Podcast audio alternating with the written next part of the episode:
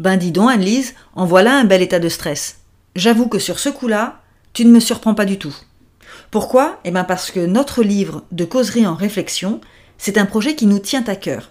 Alors du coup, c'est hyper logique que sa parution nous amène à éprouver tout un tas de sensations et d'émotions. Alors oui, Anne-Lise, des gens vont le lire, je te jure. Peut-être même que certaines personnes vont l'adorer, alors que d'autres ne vont pas l'aimer du tout. Peut-être qu'il y en a qui vont l'acheter juste pour nous faire plaisir, et franchement, j'en connais qui vont le feuilleter certainement plusieurs fois. Tu te rends compte?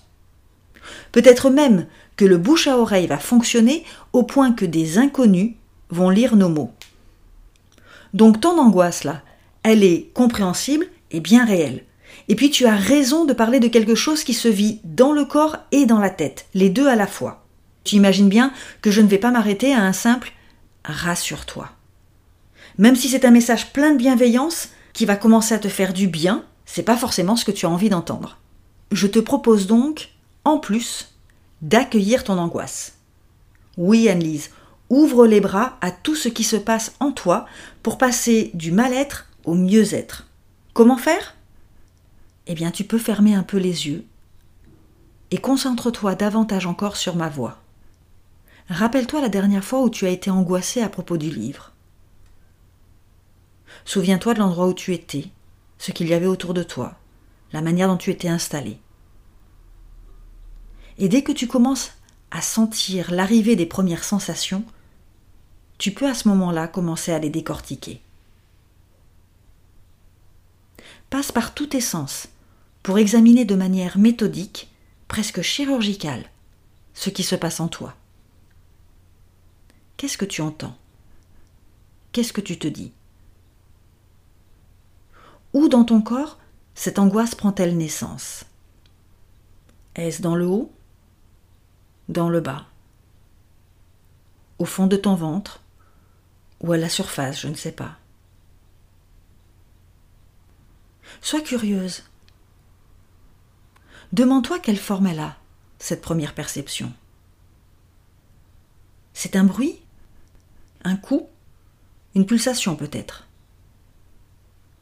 À moins que ce ne soit un murmure, ou alors un cri, ou bien une image, ou une simple lueur qui s'intensifie.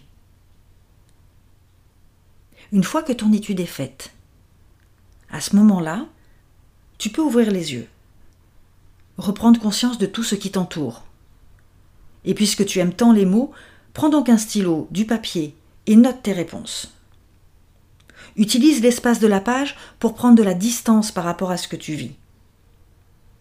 Continue à être curieuse. Curieuse de ce qui se passe lorsque tu fais ces observations. Et à quel point ça commence déjà à changer ton état interne. Tu vois, Annelise, ce petit exercice, tu peux le faire sans moi. Et en plus, plus tu le feras, plus tu apprivoiseras ton angoisse.